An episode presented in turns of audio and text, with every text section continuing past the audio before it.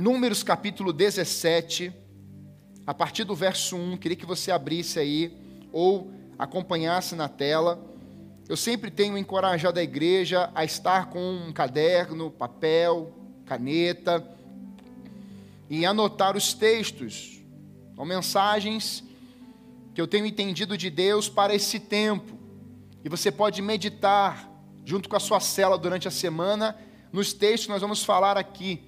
Pastor, quero todo o sermão que o Senhor está pregando. É só você ter acesso, me ligar ou mandar uma mensagem e nós vamos disponibilizar o roteiro, já facilita bastante. Mas se você quiser o esboço, eu disponibilizo todo o esboço para você também. Que às vezes não dá para a gente pregar todo o conteúdo. Mas fique atento a esse tempo aqui. Números capítulo 17, verso 1 em diante diz assim: o Senhor disse a Moisés: Fale aos filhos de Israel e receba deles bordões, um pela casa de cada pai, de todos os seus chefes, segundo as casas de seus pais, isto é, doze bordões. Escreva o nome de cada um sobre o seu bordão ou vara. Porém, o nome de Arão você escreverá sobre o bordão de Levi porque cada cabeça da casa de seus pais terá um bordão.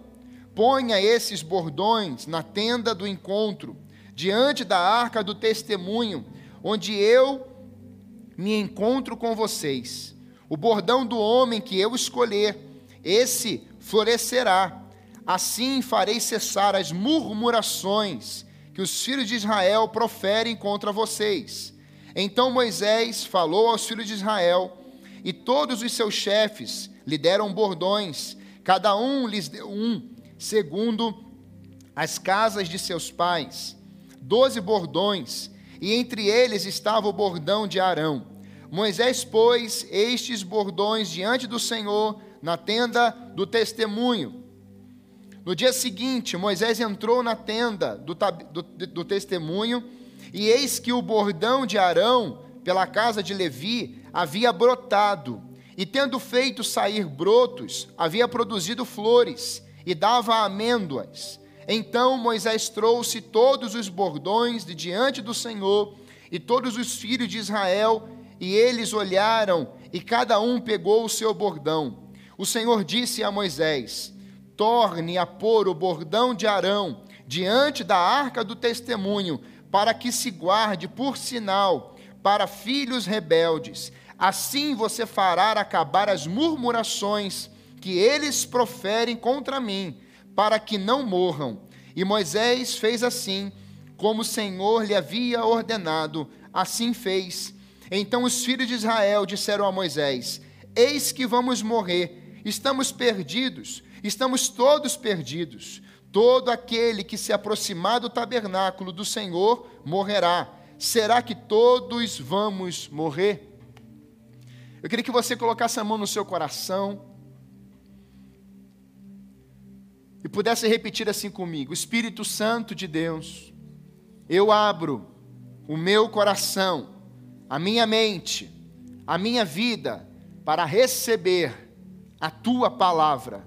Eu quero ser transformado pelo poder da tua voz. Eu preciso que essa palavra mude o meu ser, mude as minhas verbalizações, mude a minha alma e a minha mente, no nome de Jesus. Amém. Amém. Tema da mensagem: livrando-se do trono da murmuração. Esse é um contexto aonde Moisés e Arão estão sendo confrontados novamente depois de uma série de capítulos que nós vamos pensar aqui um pouquinho, aonde o povo desenvolveu um costume de murmurar diante de Deus contra Moisés e contra Arão e murmurava por tudo. Então agora eles continuam se queixando depois de um período aonde eles vão sofrer um castigo de Deus. Agora havia houve morte anteriormente e eles estão com muita raiva, eles estão com um ódio nos olhos. E agora eles estão novamente questionando a liderança de Arão, sacerdote, sumo sacerdote, e também continuam questionando a liderança de Moisés. Esse é um cenário, pano de fundo, aonde eu queria que você entendesse nessa noite que na trajetória do povo de Israel, uma marca, houve um selo sobre eles que eles mesmos se colocaram. E uma das marcas, ou talvez a marca principal da nação de Israel foi a murmuração. E eu queria fazer com você uma um panorama, trazer um pouco do contexto anteriormente, para que nós possamos entender essa constante queixa. Em algumas versões, você vai ler constante, constantes queixas, ou queixas, murmurações. São repetidas vezes aonde o povo vai verbalizar inúmeras reclamações diante de Deus e diante dessa liderança. O verso 5 nos diz isso, aonde eu vou destacar ele de novo. O bordão do homem que eu escolher, esse florescerá, assim farei cessar as murmurações. E vamos entender isso. Em primeiro lugar, eu quero pensar com você as murmurações ou a murmuração do povo de Israel. Em Êxodo capítulo 14, de 10 a 14, fala: Foi por falta de túmulos no Egito que você nos trouxe para morrermos no deserto? Um dos versos está escrito isso.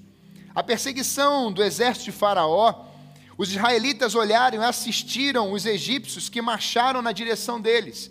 Você lembra que quando o povo sai lá do Egito ou daquele palácio de Faraó, Faraó ele vai declarar: podem ir depois das pragas, depois da morte dos primogênitos. E ele vai liberar o povo. Depois de tanto, tantas destruições, tantas perdas naquele momento, esse povo ele está agora sendo liberto, ele está saindo daquele Egito, um período de 400 anos de cativeiro. E quando eles estão saindo, eles agora estão diante do mar e eles vão atravessar aquele mar. No meio do percurso, ou provavelmente no meio desse mar que já estava aberto, eles olham para trás estão vendo o exército de Faraó. Faraó diz: Olha, nós temos que ir atrás deles. Faraó é movido por uma ira também, e eles vão até é, o povo de Deus. E aquele povo olha, e eles estão agora questionando, logo que saíram, estão saindo do Egito, não saíram ainda, mas estão para sair, eles já começam a dizer: Foi por falta de túmulos, Moisés, no Egito, vamos morrer aqui.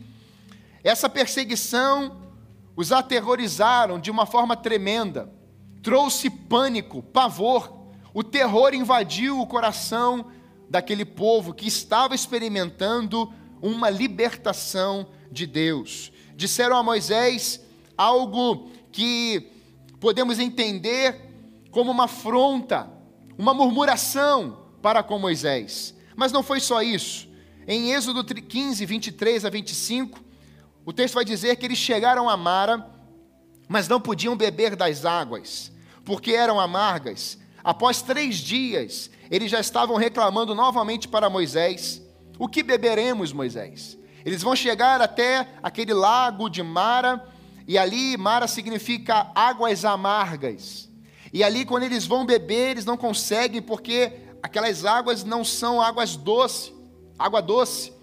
É uma água difícil de beber. Na verdade, aquela água representa, representava o coração daquele povo, aonde eles saem do Egito, saem de um lugar de morte, de um lugar amargo, de um lugar ruim, mas eles saem de lá carregando isso dentro do coração de cada um deles, do coração daquele povo.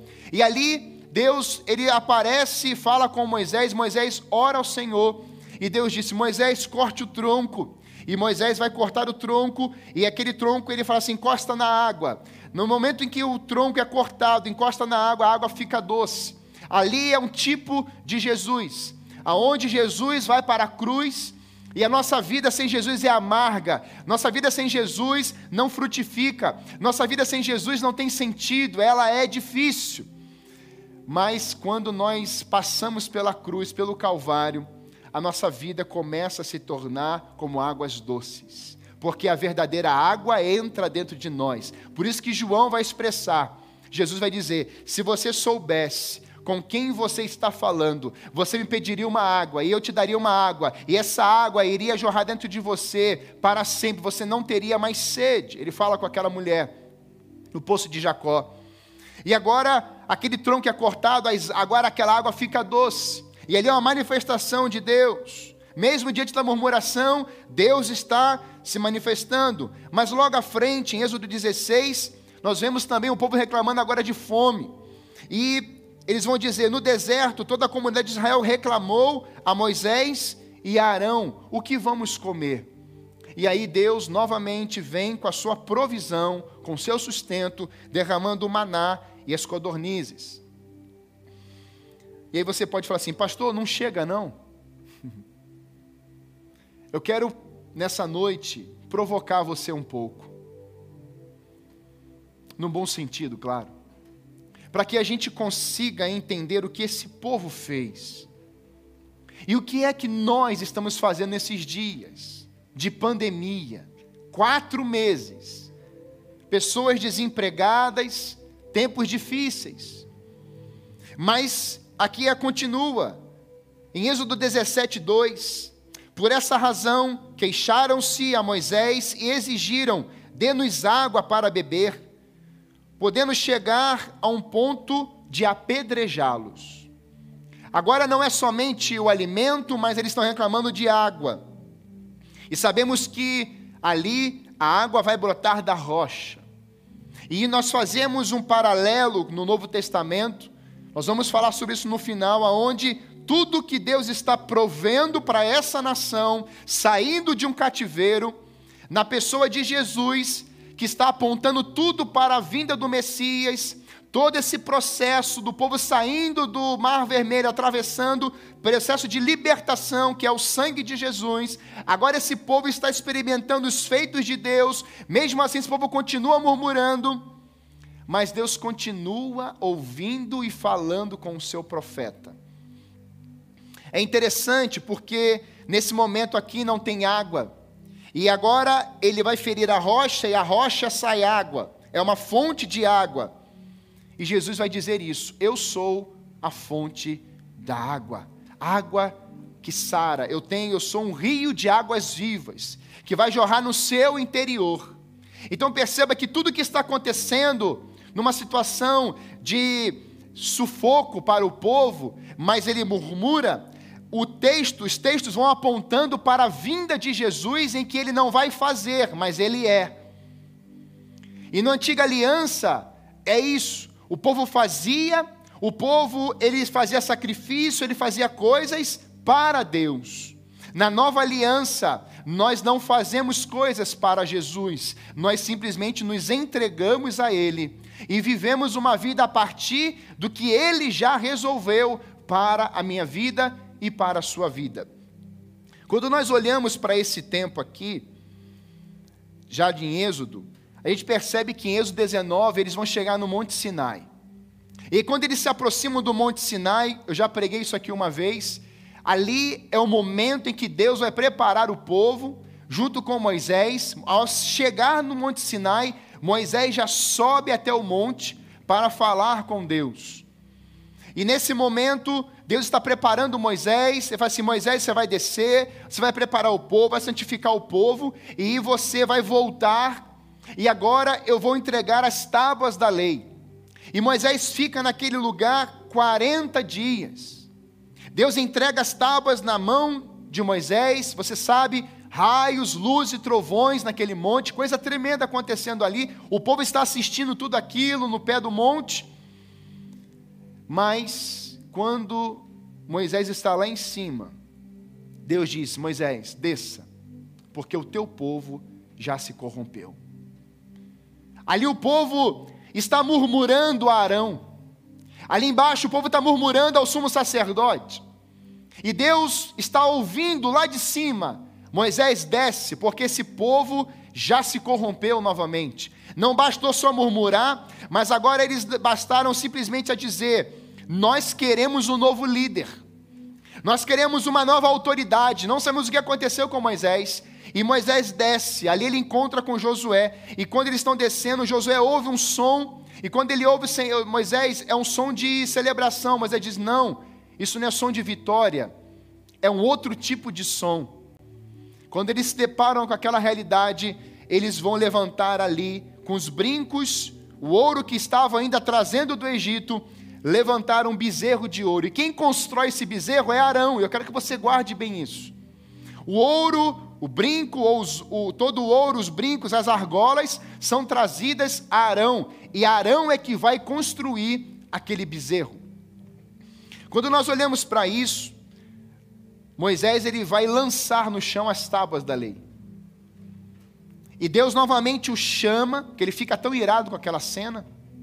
Ele pede perdão a Deus, ele, ele fala com Arão, ele fala com o povo. Moisés tem um momento ali que é raro, de uma fúria, de uma ira no seu coração, porque pecamos contra o Senhor. E ali Moisés vai se deparar novamente em ter que subir ao Monte Sinai, e ali Deus novamente vai entregar as tábuas a Moisés.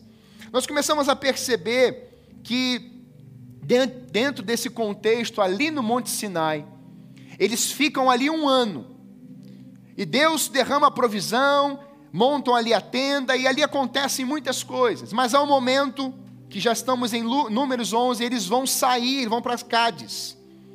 E esse povo ele começa a reclamar novamente da situação ao Senhor, e Deus ouviu tudo o que diziam.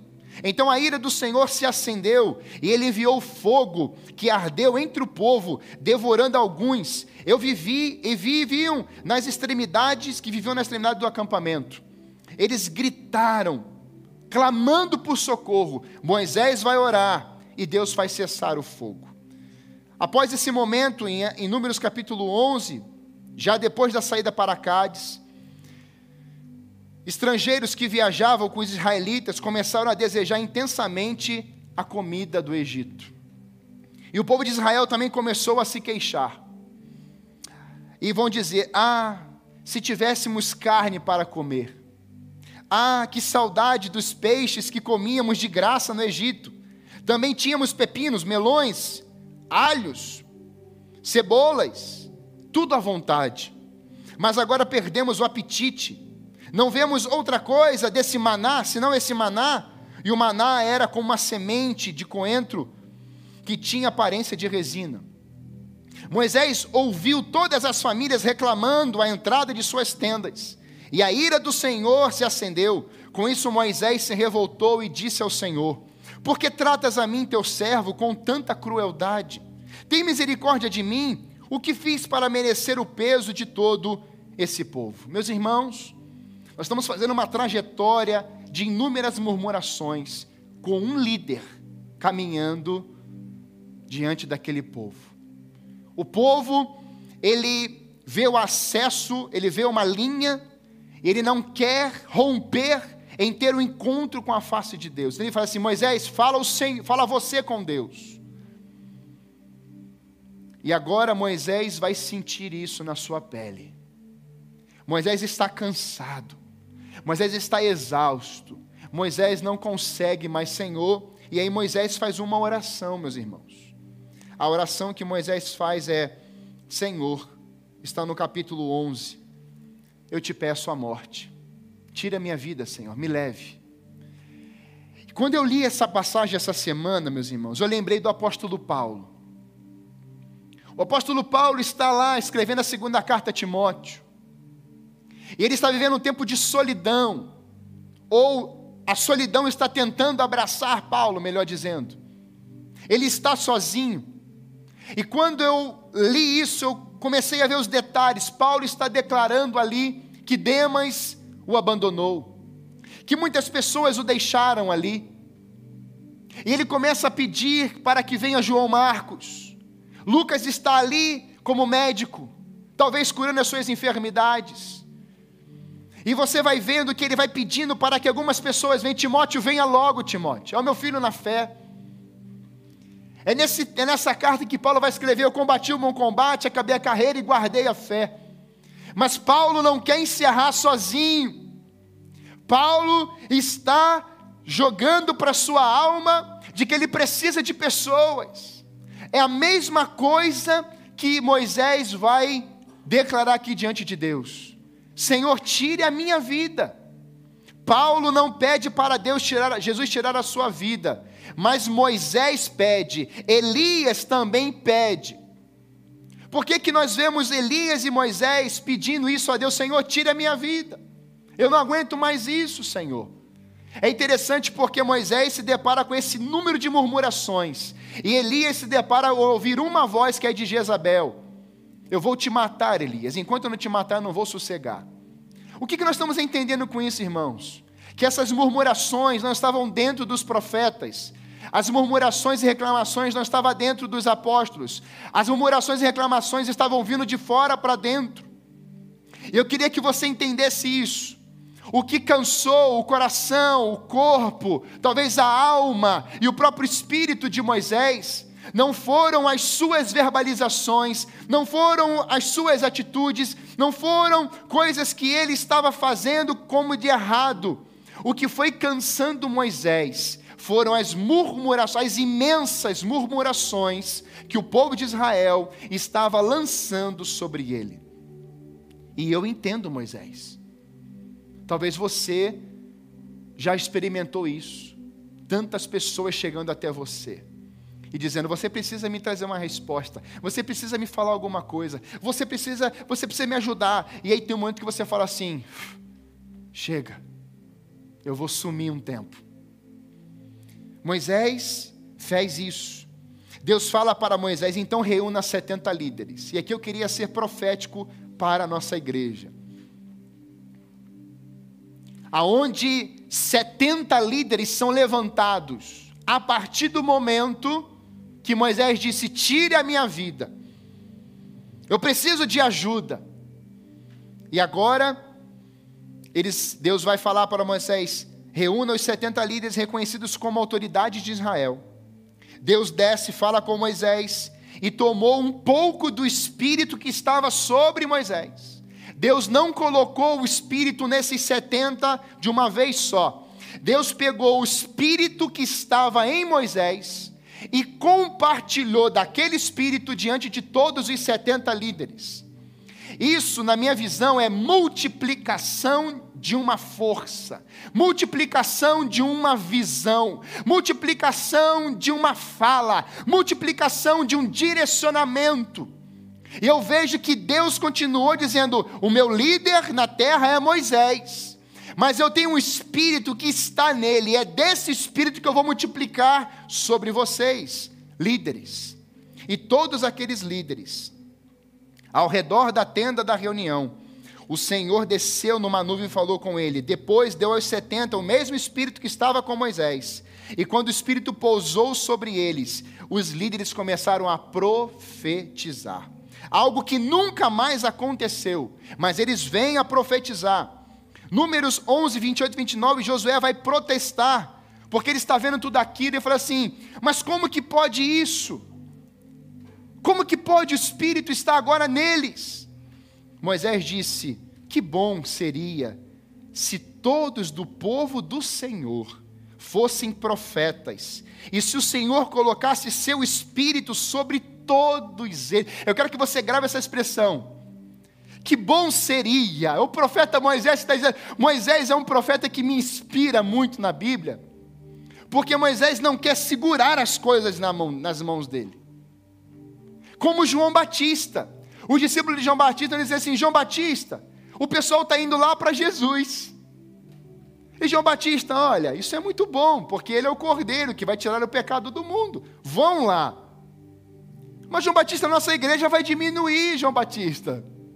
Não vai diminuir, porque a visão é dele. É para ele, tudo é dele, a honra é dele. E aí eu começo a perceber que João Batista não é o foco. João Batista é o precursor que prepara esse povo para o foco. É diferente.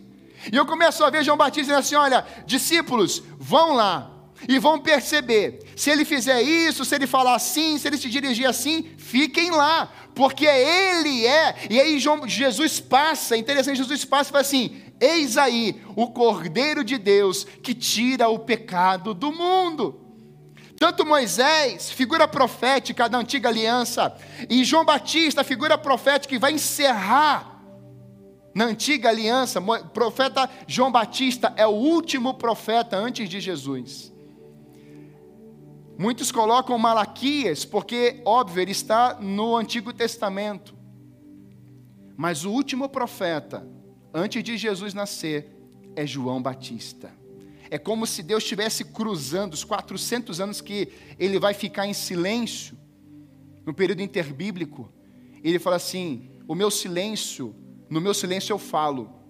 E diante de tudo que vocês estão vivendo, eu continuo levantando os meus profetas. E aqui eles profetizam.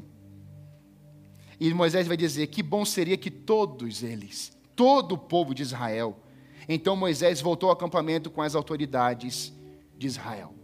Esse é o panorama, meus irmãos, da murmuração de uma nação. Em segundo, temos a murmuração da família de Moisés. Bem, eu quero fazer um paralelo com agora o Brasil. O Brasil Muitos estão reclamando da situação do Brasil. Eu, eu ouço inúmeras murmurações, reclamando que o país está quebrado, reclamando que o país não tem mais jeito, reclamando, alguns estão dizendo assim: eu vou embora desse país, eu vou morar em outro país. Alguns estão dizendo que não aguentam mais. Eu quero te dar uma palavra de encorajamento.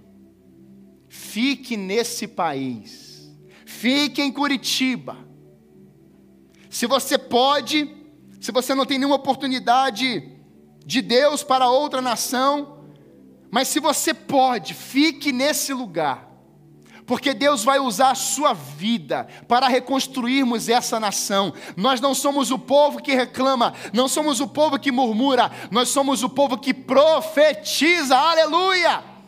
E quando eu olho para essa cena, para esse quadro, eu vejo que Deus levantou pessoas para ajudar Moisés. Mas agora não sai só, não está somente no âmbito da população, do povo, como poderíamos pensar da nação brasileira. Não. Ou a própria igreja em si também. Mas agora vai para mais íntimo, agora é a família. E família a gente sabe que não é simples. Capítulo 12 de Números: Miriam e Arão vão criticar e murmurar contra Moisés. E a crítica deles é eles vão não só murmurar, mas eles vão se rebelar. E tem um agravante, porque murmuração já é contra Deus. Agora eles estão murmurando e vão se rebelar. Eles vão dizer: será que só Ele tem autoridade para ser aqui a voz? Será que a autoridade é só nele? Estão questionando a sua autoridade. E aí Deus ouve novamente. E Deus vai falar e o que vai acontecer? Quais são as consequências dessa murmuração com rebelião? Números 12 e 10. Enquanto a nuvem se afastava da tenda, Miriam ficou ali com a pele como a neve. Miriam, ela tem irmã junto com Arão, irmãos de Moisés. A partir do momento que eles começaram a reclamar, murmurar e se rebelar, Deus vem e agora a sua pele, que era como neve, vai ficar leprosa. Quando Arão viu o que acontecido, que tinha acontecido com ela, clamou a Moisés. Miriam ficou sete dias, então Moisés clama, Senhor, tem misericórdia. Veja, eles estão murmurando e se rebelando contra Moisés. Agora Arão grita a favor, Moisés nos socorre, Moisés. Ore a Deus, peça a Moisés. Moisés vem e clama a Deus. E quando Moisés clama a Deus, ah, meus irmãos, Deus olha para Moisés e fala assim: tudo bem, Moisés, eu vou livrar Miriam, mas ela vai ficar fora do acampamento sete dias. É um castigo. Ela vai ficar sete dias fora. E depois ela vai retornar. E dá os sete dias, ela volta e a sua pele fica novamente como uma pele totalmente curada. Quando eu olho para essa cena, eu vejo que famílias hoje estão murmurando e murmuração é dizer que Deus não está mais no controle, ou perdeu o controle, é dizer que Deus não sabe o que está fazendo. Em toda essa história que eu te contei, no panorama, a nação está dizendo para o próprio Deus e para Moisés: Deus não tem controle, Deus perdeu o controle, Deus não sabe o que está fazendo. E diante disso, nós começamos a ver duas ações, que foram o momento que Arão vai falar. Ele fala ali junto ao povo pedindo os brincos, as argolas para fazer o bezerro de ouro. E agora ele fala novamente para questionar a liderança de Moisés. E como consequência disso também, houve um momento em Levíticos 10 de que Arão, ele vai lembrar desses feitos que ele causou de dor a Moisés e contra Deus. E naquele momento ali, Arão, ele vai aprender a ficar em silêncio no momento mais difícil da vida dele. É quando os seus filhos vão morrer. Eles vão acender fogo estranho o incenso, e ali Deus recusa aquele trabalho, porque eles estão em pecado, e Deus vai fulminar os filhos de Arão. No tempo mais difícil da vida de Arão, Arão, o texto vai dizer que ele vai ficar em silêncio. Ele viu tudo aquilo acontecendo com os seus filhos. E agora, Nadab e Abiú. E quando Arão vê aquela cena, o texto vai dizer de que ele fica em silêncio. Deixa eu te fazer uma pergunta. Qual é a parte, qual o momento mais difícil que você está vivendo ou já viveu? Nós olhamos para a cena de Arão, vendo os seus filhos agora morrendo, mortos, e Arão fica em silêncio. Meus irmãos, eu li isso essa semana, eu fiquei pensando, como que ele conseguiu ficar em silêncio? E para mim, ele ficou em silêncio, porque quando ele abriu a boca duas vezes, ele trouxe morte as duas vezes para muitas pessoas. Quando nós murmuramos, quando nós reclamamos, quando nós questionamos Deus e as autoridades que Deus coloca sobre as nossas vidas, nós estamos com grande, abrindo grande oportunidade para que as coisas venham a morrer na nossa vida, meus irmãos. Eu posso exemplificar um marido que só reclama da sua esposa, que casamento sobrevive à murmuração de um marido, a uma mulher que não tem um elogio para o seu esposo, talvez os, os mari, a, a, o cônjuge reclamando dos filhos o tempo todo, murmuração, Talvez os filhos vão dizendo, só tem isso para comer, não tem outra coisa. E talvez a família inteira senta à mesa num banquete dizendo assim: que país é esse? Aonde que vai parar esse país? Que presidente é esse? Que pastor é esse? Que igreja é essa? Nós não estamos fazendo nada. Então nós podemos ver hoje, muitas vezes, o mesmo quadro se repetindo. Eu te pergunto, como que nós vamos mudar esse quadro declarando palavra de murmuração? não vai mudar. Mas o espírito que estava em Moisés, Deus pega esse espírito e multiplica sobre aqueles 70 líderes, e eles profetizam algo, e ali vem a carne, a carne chega naquele momento. Deus manda a carne caindo do céu para todos os dias. No sexto dia, ele mandava mais, para que eles não trabalhassem no sétimo. Esse é o Deus, quando nós ficamos em silêncio, Ele fala e faz. Naquele momento ali, Arão fica em silêncio, porque ele aprendeu com os erros.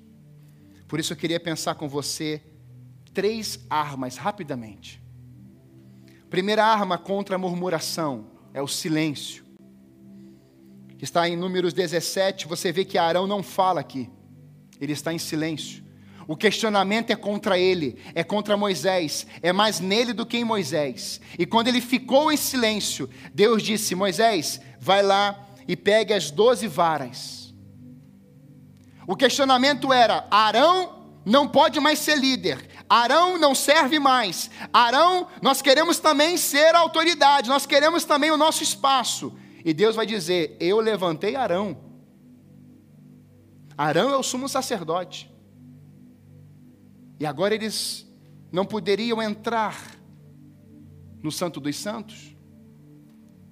Então agora teria que pegar as doze varas, eles pegam as doze varas e vão colocar por debaixo. E quando eles colocam, eles vão embora no, e colocam os nomes das tribos.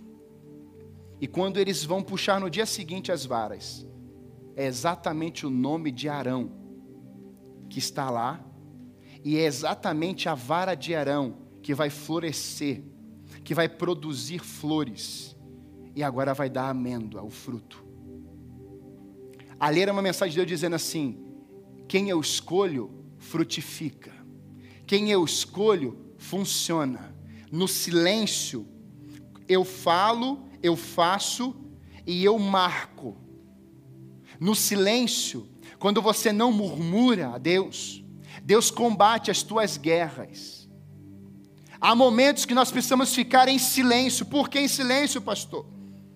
Porque Tiago 1,19 diz: Portanto, meus amados irmãos, todo homem seja pronto para ouvir, tardio para falar e tardio, tardio para cirar. Isso é o que Arão aprendeu naquele momento. Ele não vai falar nada, porque ele sabe que agora, se ele falar, ele poderá errar e mais pessoas poderão morrer. Então ele fica em silêncio. Existe o tempo do silêncio. Isso é uma ótima arma para você viver livre da murmuração. Pessoa veio criticando você, murmurando, reclamando, nada está funcionando, só tem palavra ruim contra você. O silêncio é a melhor resposta. Respira fundo, conta até 10 Ok. Ah, pastor, isso é muito difícil. Nós vamos ver no final que não é. Porque alguém nos governa internamente, não somos mais nós. A resposta branda desvia o furor, mas a palavra dura suscita a ira. A língua dos sábios adorna a sabedoria, mas a boca dos tolos derrama estultícia. Provérbios 15, 1 e 2. O silêncio faz parte, nós temos que aprender isso nesse tempo. Alguém disse certa vez, pastor, você precisa se posicionar mais sobre um determinado assunto. E eu falei assim: eu não preciso mostrar para as pessoas o meu posicionamento nessa área. Deus leu o meu coração. E foi assim que Deus leu o coração de Davi um homem segundo o seu coração. E ele vai ser ungido na sua casa e diante de todo Israel. Ele é ungido na sua casa com 15 anos, com 13 para 15 anos, ele fica em silêncio. Ele continua servindo a sua casa em silêncio. Ele não chegou dizendo lá no meio do povo: Olha, eu sou ungido agora. Ele ia morrer na hora. Mas não, ele é ungido, ele fica ali, ele continua cuidando do, do pasto dos seus, do seu pai, da sua mãe das ovelhas. O seu pai o chama e fala assim: filho, vai entregar marmita aos seus irmãos. E ele vai entregar marmita aos seus irmãos em silêncio. Quando ele chega no campo de batalha e ele ouve o confronto de Golias contra o exército de Deus, aquele menino que está lá cuidando, que está em silêncio, Deus fala assim: Davi, é agora. É agora que você vai falar, Davi, porque lá, quando você estava em silêncio, preparando lá, orando diante de mim, e você estava em silêncio, depois de ser ungido, Davi, eu coloquei palavras no teu interior, Davi, eu sou contigo, Davi, o gigante vai aparecer, e agora é a hora de você falar, de você profetizar, de você declarar: esse homem vai cair hoje. E eu quero dizer isso para a sua vida agora. Os gigantes da sua vida, aqueles que estão lançando palavras de maldição contra você, vão cair em nome de Jesus, porque você não vai murmurar contra eles, você vai profetizar a palavra do Senhor. E ele chega lá e começa a profetizar: hoje eu vou cortar a sua cabeça, hoje você está confrontando o meu Deus, o meu Deus dos exércitos. E aí Deus diz: é agora, é agora. E vem ele para cima de Davi, Davi taca uma pedra. Uma pedra. E ele corta a cabeça daquele, Davi, daquele Golias quando ele cai. Quando Davi chega em todo o povo de Israel, Davi é aclamado. Ah, meus irmãos, eu aprendo em segundo lugar que a arma contra a murmuração é a adoração. Êxodo 5, capítulo 1, vai dizer isso: Deixe o meu povo ir, para que ele me adore no deserto. Em João capítulo 4, 24, ele vai dizer: Eu estou procurando adoradores que me adorem. Deus não está procurando adoração hoje, Deus está procurando adoradores. Mas a saída do povo do Egito era para o povo adorar ao Senhor. E ele murmura, por isso que eles morrem no deserto 40 anos. E eles não vão entrar na terra prometida.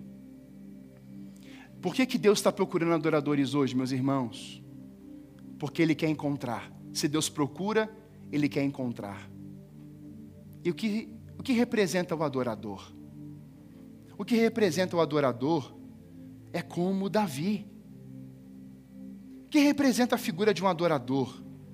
O adorador que adora em espírito e em verdade, ele não tem endereço, né, José? Ele está aqui, ele adora. Ele está em casa, ele adora. As águas estão tranquilas, pastos verdejantes, ele adora. Está na maior vale, ele adora. E tem uma música que eu sempre falo, né? Está sofrendo? Louve. Está chorando? Tinha que ser adore. Não importa, adore. Porque o teu louvor, a tua adoração, ela entra como cheiro suave diante de Deus. Eu fico vendo Davi, os salmos que ele escreve, dançando, Salmo 100, Salmo 100, celebrando ao Senhor, dizendo quem é o seu Deus, o Deus dos exércitos, Deus poderoso. E eu vejo Davi dançando, dançando, e aí está lá a sua mulher olhando da janela.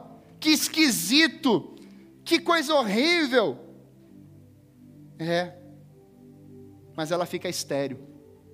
E Davi, homem segundo o coração de Deus. Grava isso, igreja. Quando nós murmuramos, nós podemos nos tornar pessoas estéreis, espiritualmente, emocionalmente. Quando nós murmuramos, nos rebelamos contra Deus, nós podemos nos tornar como Zacarias, ficarmos mudo. Quando nós não cremos nessa palavra profética, de que essa palavra pode ressuscitar um vale de ossos secos, de que essa palavra pode plantar o céu sobre a terra, de que essa palavra pode restaurar um gadareno, de que essa palavra pode ressuscitar mortos, curar enfermos. Nós precisamos voltar à essência, não ao passado, mas voltar à origem de um relacionamento íntimo que Deus vinha em toda manhã, em todo final da tarde, buscando o homem. Todos os finais da tarde, Deus vinha e chegava até Adão e conversava com Adão, até um dia que ele chega, ele não encontra Adão. E ele procura Adão. Adão está escondido. Deixa eu te falar uma coisa. Até quando você se esconde de Deus, Deus está te procurando. Adão se escondeu de Deus porque tinha pecado. E Deus falou assim: Adão, por que, que você está escondido, Adão? A pergunta para mim hoje, para a nossa vida é: por que, que você está murmurando, filho? Por que, que você não crê na minha palavra? Seja um adorador. Ligue o seu som em casa. Eu conversava com uma jovem, pastor, quando eu vou para o trabalho, eu ligo lá, eu assisto uma live de oração, e eu vou para o trabalho, só não posso levantar as mãos, senão eu vou bater o carro. Mas eu vou adorando. E aquele ambiente, meus irmãos, foi assim com o templo de Salomão. Eu quero que você receba isso na sua casa agora. Isso é uma palavra rema, é para os nossos dias. Eles estão inaugurando o templo agora, estão adorando, celebrando. Eu queria chamar a banda aqui. Eles estão adorando, eles estão celebrando, eles estão declarando canções ali. E quando eles estão naquele movimento de adoração, meus irmãos, a Shekinah de Deus desce naquele local, e as pessoas não conseguem ficar em pé diante da glória do Senhor, a fumaça de Deus encheu aquele lugar, e eu quero nessa hora que nós vamos adorar ao Senhor, talvez você pensasse assim: ah, vamos cantar só no final do culto, cantar só no final, não, vamos cantar agora. Nós vamos adorar o nosso Deus no meio dessa palavra, palavra com adoração, palavra com adoração. Eu creio que haverá um encontro nesse lugar, e haverá um encontro na tua casa, e os céus vão descer sobre a sua realidade. Antes murmurador, agora você será um adorador. Pastor, eu estou murmurando o tempo todo, eu reclamo. Agora você vai ter a oportunidade de dizer: Eu sou e eu serei um adorador. Aleluia! Aleluia! Nós vamos adorar a Deus, a música que o Johnny escolher.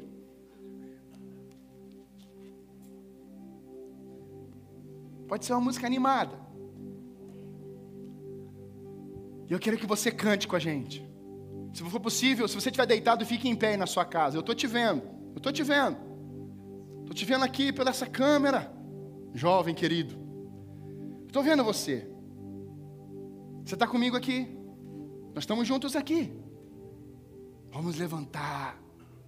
Eu vou pedir para todo mundo ficar em pé. Davi fica em pé. Davi não pode ficar em pé por causa do multimídia. Mas eu quero que a gente fique em pé, Deus. E a gente adore ao Senhor agora. Vamos lá? Manda ver. Aleluia, Senhor. Eu te agradeço, Deus, por se lembrar de mim e pelo teu favor, que é o que me faz crescer. Eu vivo pela fé e não vacilo. Eu não paro, não desisto. Eu sou de Deus, eu sou de Cristo. Você mudou a minha história e fez o que ninguém podia imaginar. Você acreditou, isso é tudo. Só vivo pra você. Não sou do mundo, não. A honra, a glória, a força e o louvor a Deus. E o levantar das minhas mãos É pra dizer que te pertenço, Deus.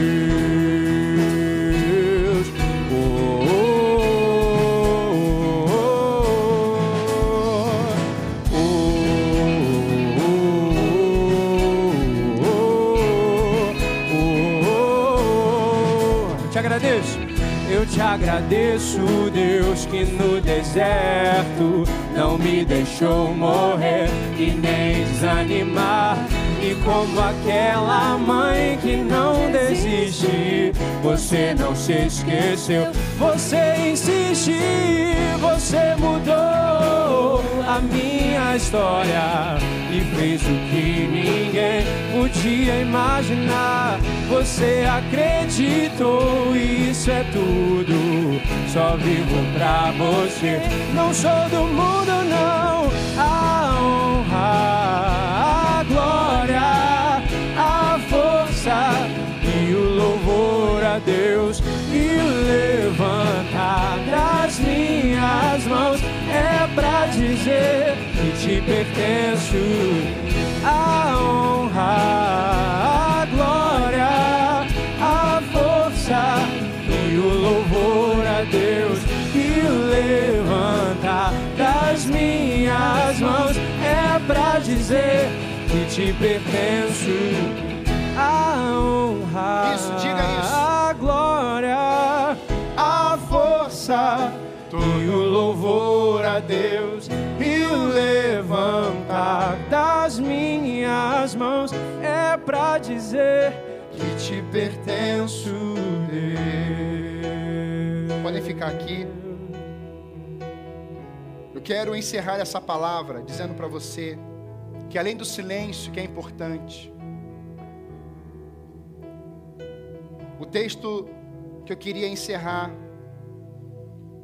é quando aquele momento que Moisés diz: O Espírito, que bom que todos profetizassem. E Moisés não tinha noção do que iria acontecer em Atos capítulo 2. Moisés não tinha noção do que aconteceria no dia de Pentecostes. Moisés tinha noção, sim, da vinda do Messias, porque tudo apontava para o Messias. Mas Moisés não tinha noção da descida, em definitivo, do Espírito Santo de Deus. E algumas pessoas dizem assim: Pastor, quando eu chegar no céu, eu vou perguntar para Moisés: Moisés, como é que foi aquilo? Aquele mover, abrir o mar vermelho, o rio Jordão, ver o maná caindo, água brotando da rocha, você vendo os milagres, você lá no pico do monte, raios, luz e trovões. Moisés, como é que foi aquilo tremendo? Algo sobrenatural, Moisés. E eu penso que Moisés vai ouvir, e ele vai perguntar assim para todos nós: sim, foi um tempo tremendo, mas me fala uma coisa: como é ter o Espírito Santo para sempre dentro de você? Como é ter o Espírito em definitivo dentro de você? Porque eu experimentei, porque eu era profeta, mas vocês experimentaram, como filhos, o Espírito Santo em definitivo. Meus irmãos, o profeta Moisés não tinha o Espírito em definitivo. Davi não tinha o Espírito Santo em definitivo. Nós, a partir da vinda de Jesus e a sua ascensão aos céus, depois de dez dias, ele fala: permaneçam em Jerusalém, sem reclamar. Eles vão para Jerusalém, naquela casa, no segundo piso, provavelmente. Eles estão reunidos em oração estão dizendo: Vem Espírito Santo, nós não vamos reclamar, nós não vamos murmurar, não vamos nos rebelar. Nós ouvimos a mensagem de Jesus, caminhamos com Ele, Ele foi assunto aos céus, Ele disse para permanecermos em Jerusalém, para permanecermos em Curitiba, para permanecermos no Brasil, para permanecermos na nossa casa, para permanecermos aqui, e do alto seríamos revestidos de poder, Ele continuaria se derramando sobre nós, Ele continuaria nos embriagando com o seu vinho, eles permanecem em Jerusalém. E depois de dez dias, o Espírito Santo desce, e todos que estavam ali ficaram cheios, possuídos, falando em outras línguas, línguas repartidas como de fogo. E agora, eles que estão agora vivendo com o Espírito Santo de Deus, eles começam a andar, oito mil conversões, eles começam a andar, pessoas são curadas, eles começam a andar e começam a colocar ordem no caos, eles começam a viajar, tem náufrago, tem perseguição, tem martírio, mas o Evangelho cresce, a igreja cresce, a igreja se multiplica. Nós temos o Espírito Santo em definitivo dentro de nós. Pastor, como é que eu venço? Como é que eu me livro da murmuração? Seja guiado pelo Espírito Santo. E hoje Ele manda, Ele direciona a sua boca, profetiza sobre esse vale, profetiza sobre essa realidade. Não murmure, declare palavras palavras de vida que transformam, que faz a semente, ela vai lá e morre, mas ela começa a brotar, ela começa a florescer, e agora tem as flores, e agora tem o fruto, a amêndoa. E agora o que, que acontece? Dentro dessa visão, Jeremias capítulo 1, de 5 a 12, Deus está chamando Jeremias, e ali ele fala: O que, que você vê, Jeremias? Ele fala assim: Eu vejo amêndoa. Exatamente isso que você está vendo, porque eu velo sobre a minha palavra. A amendoeira é a primeira planta a florescer após o inverno, geralmente no final de janeiro ou início de fevereiro. O termo hebraico traduzido por vigiando tem um som parecido com a palavra traduzida por amendoeira. O Senhor queria que Jeremias soubesse que ele o estava vigiando. Deus está vigiando você. Deus está com os olhos sobre você. E eu queria que você marcasse a sua Bíblia em Salmo 121. Eu vou encerrar essa palavra lendo o Salmo 121 com você. Que diz assim: Elevo os meus olhos para os montes. De onde me virá o socorro? O meu socorro vem do Senhor, que fez o céu e a terra. Ele não permitirá que os seus pés vacilem, não dormitará.